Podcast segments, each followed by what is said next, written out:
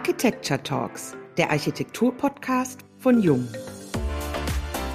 Nennen wir das Stadtplanung von unten. Das ist eine Mischung und ein Bewusstsein, was in den Köpfen der Architekten sehr gewachsen ist.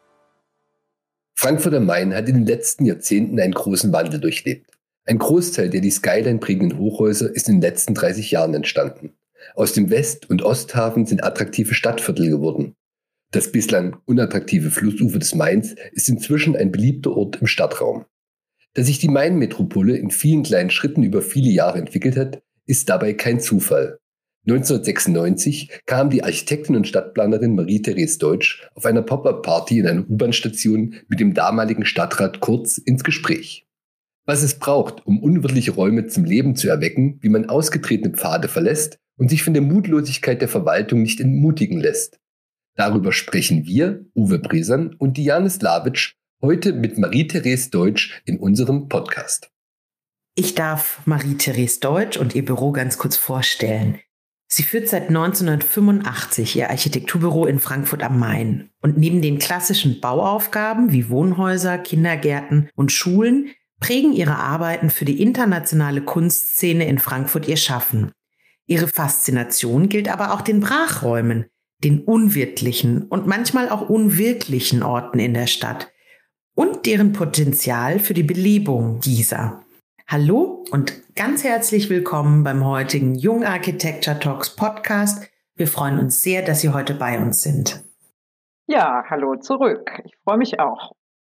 Hallo auch von meiner Seite. Ein Meilenstein Ihres Büros ist das Konzept für die Main-Promenade, das 1996 begonnen hat und bis heute andauert. Für unsere Zuhörer, können Sie uns eine kleine Einführung in das Mainufer-Konzept geben? Was war die Initialzündung und wo geht die Reise hin? Was ist das Besondere am Projekt? Ja, es ist gestartet 1998. Da muss ich Sie gleich mal ein kleines bisschen verbessern. Und die Intention war letztendlich, das Museumsufer war mehr oder weniger fertiggestellt. Großartige Museumsbauten, auch mit tollen Gastronomien, die allerdings einen hohen Schwellenwert hatten. Und am Main unten an der Promenade war sozusagen nichts los. Also als Studenten mussten wir immer unsere Picknicks im Gras machen und so weiter. Und ich habe dann begonnen, nachdem ich einen Brückenprüfingenieur traf, der mit einem dicken Schlüsselbund all die verschlossenen Türen öffnete, die mich schon immer sehr gereizt hatten kennenzulernen, dem bin ich einfach nachgelaufen und habe gesehen, da sind wahnsinnig viele Brachräume, wo Straßengitter und Kehrmaschinen und was auch immer drin standen. Und ich äh, habe dann daraufhin 26 sogenannte verlorene Orte entdeckt, zusammen mit dem Brückenprüfingenieur und habe davon einen Teil, also 13, dann entwickelt. Und es ging letztendlich darum, dass ein Angebot, ein niedrigschwelliges Angebot, sage ich mal, das Angebot erweitert hat, so dass die breite Bevölkerung auch Aufenthaltsorte am Main findet und eben nicht nur im Servicebereich in den teuren Restaurants. Das war im Grunde die Hauptintention. Und dieses Projekt geht bis heute voran. Ja, also es sind dann mit der massiven Unterstützung von Udo Kortz, einem Politiker, der damals Bau- und Wirtschaftsdezernent der Stadt Frankfurt war, sind 13 dieser Orte dann von mir bearbeitet worden im Rahmen von Bauvoranfragen oder Bauanträgen. Und ohne dessen Unterstützung und dessen Goodwill wäre natürlich überhaupt nichts passiert am Main. Denn es braucht da unbedingt die Unterstützung der Politik. Und wie viele dieser Orte sind dann auch umgesetzt worden? Also es sind umgesetzt worden, oh, da muss ich jetzt mal gerade nachrechnen, sieben oder acht. Ein Projekt war vor der Ausführungsplanung und ist in ein Sparprogramm gekommen, ein großes Projekt, die Rollschuhbahn, die südlich vom Hauptbahnhof liegt. Leider wurde die dann abgerissen die Fischergewölbe und ein Brückenpfeiler, die auf der östlichen Seite des Römers liegen, auch unmittelbar am Wasser, die warten heute noch auf Realisierung. Denn das sind Orte, wo keine Infrastruktur vorhanden ist. Da müssten also Strom, Wasser und so weiter gelegt werden. Das geht dann in die sechsstellige Höhe. der Investitionen. Und da hat sich bisher noch nicht jetzt ein Investor gefunden, der da dran geht. Wobei ich jetzt eben im Moment versuche, doch nochmal über die mehr oder weniger Improvisation diesen Ort zumindest teilweise zu beleben, so dass man den scheibchenweise weiter ausbauen kann. Und ich hoffe jetzt, dass wir politische Situationen bekommen durch die Neuordnung jetzt des Magistrates und der Stadtverordneten, so dass ich nochmal erfrischt an dieses Thema rangehen kann. Dann drücken wir Ihnen die Daumen. Das ist gut. Das ist ganz schön, dass wir heute sprechen, weil tatsächlich bin 98 nach Frankfurt gezogen und fand es anfangs immer ein bisschen schade, dass eigentlich das Mainufer nie so wirklich genutzt wurde, obwohl es ja mitten in der Stadt und eine unglaublich schöne Fläche war. Und ich kann es im Grunde nur bestätigen, also auch für die Zuhörer und Zuhörerinnen. Es hat einfach mit jedem Jahr an Qualität gewonnen und es ist wahnsinnig schön zu sehen, wie eben solche Orte auch angenommen werden heutzutage. Also es braucht eigentlich nur ein kleines Café im Brückenpfeiler, um hunderte von Menschen ans Mainufer zu bringen.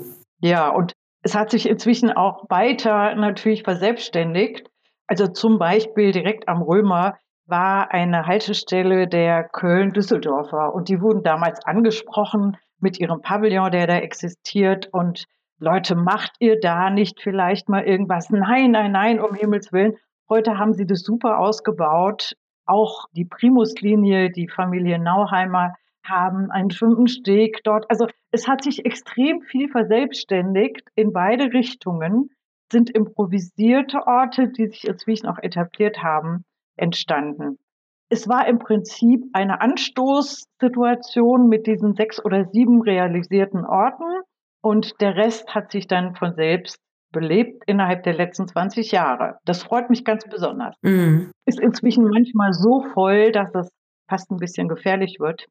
Ja, weil da spielen die Kinder und die Fahrradfahrer, auch die Schnellfahrerdüsen da unten durcheinander. Ich glaube, da müsste man jetzt langsam ein bisschen ein Ordnungssystem reinbringen seitens der Stadt, weil es wirklich langsam gefährlich wird.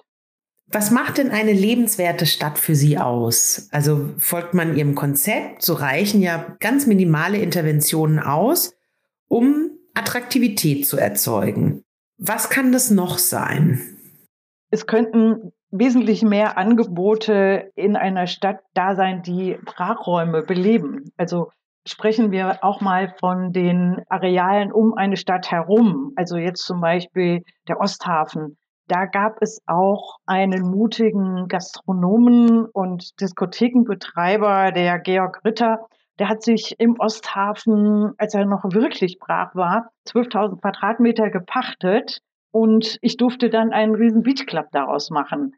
Das Vorbild war natürlich Paris Plage und das hat auch wiederum seine historischen Vorläufer. Aber letztendlich, man bietet ein bisschen Strand, man bietet ein bisschen Bäume und Schatten, man bietet einen Zugang zum Wasser.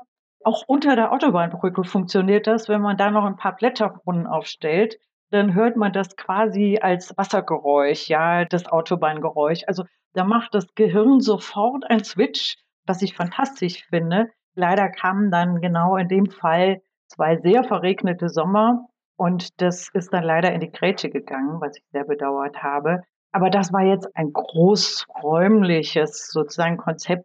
Aber es gibt so viele Möglichkeiten, mitten in der Stadt kleinste Orte zu bespielen. Man könnte den Menschen auch vor ihren Häusern sagen, jetzt wie zum Beispiel hier bei uns in Sachsenhausen, stellt euer Tischchen raus, eure Stühlchen, stellt einen Blumenstrauß drauf und eine Flasche Wein auf den Tisch. Und das könnten ganz, ganz viele Privatleute machen. Und schon wäre es eine ganz, ganz nette Situation. Nur leider, hier werden immer noch Plätze gebaut. Da ist nicht meine Bank drauf zu finden. Ja, die Brunnen müssen dann wieder abgeschaltet werden, weil sie zu laut sind. Ich sag, Walter von Kronberg Platz wird Ihnen ein Begriff sein im Deutsch-Herrenviertel.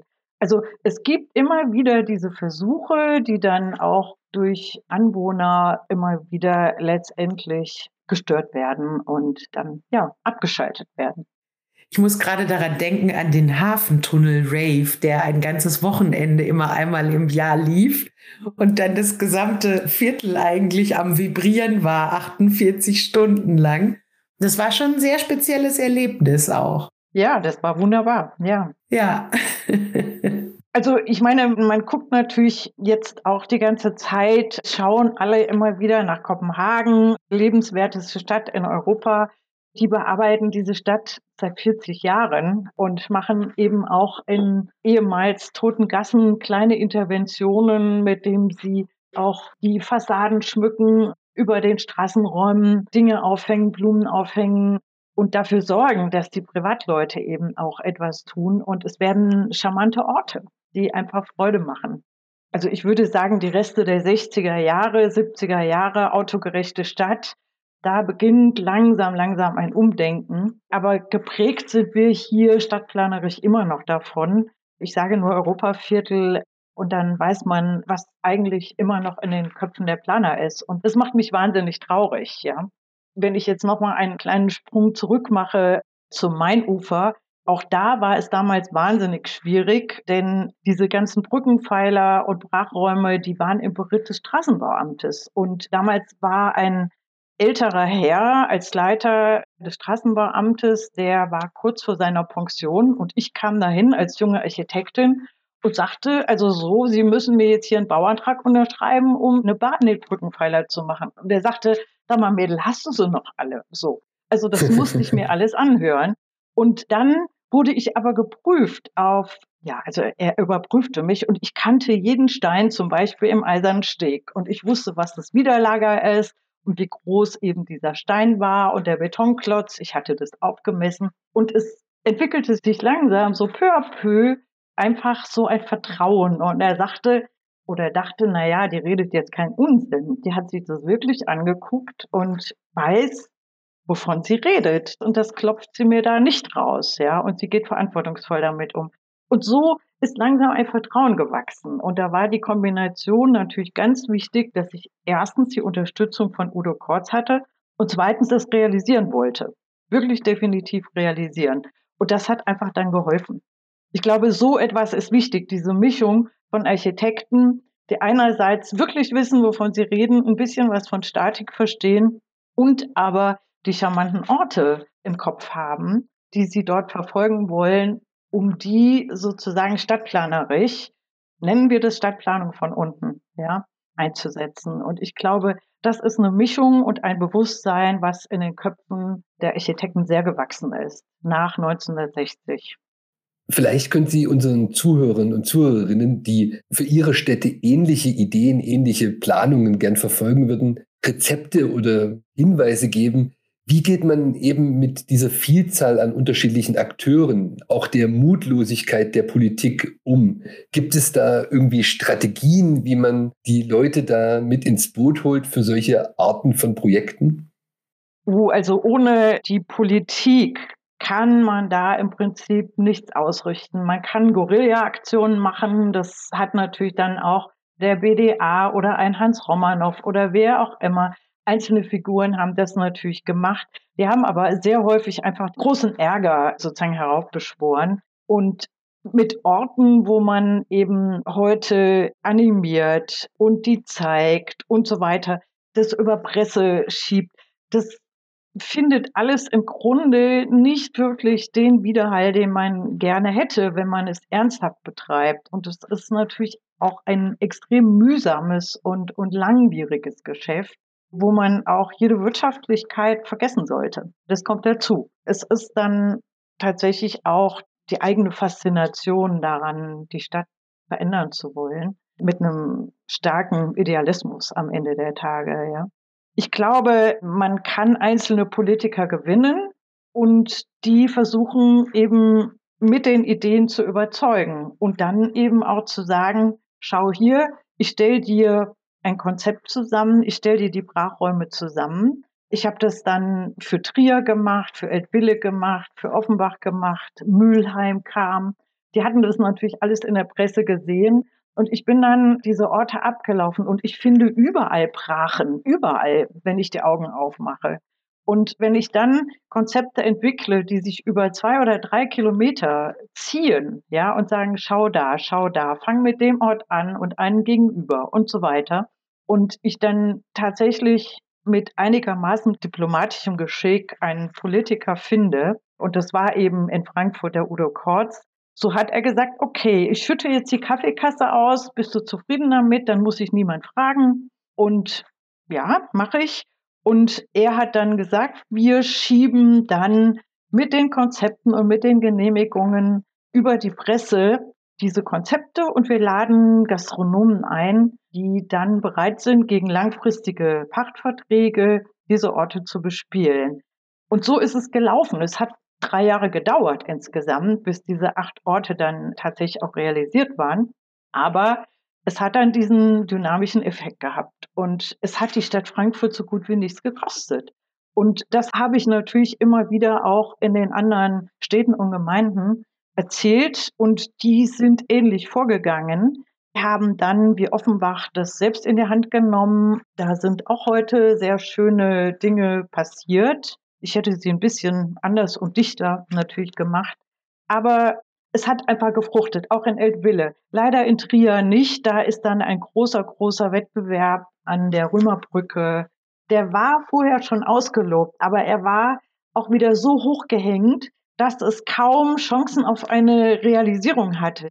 Und dann sind danach, nachdem ich dann das Konzept, das kleine Konzept gemacht habe für die Belebung Moselufer, Gelder von der Organisation des Weltkulturerbes sind dann tatsächlich zugesagt worden, so dass sie das kleine Konzept gestoppt haben, um das große zu realisieren.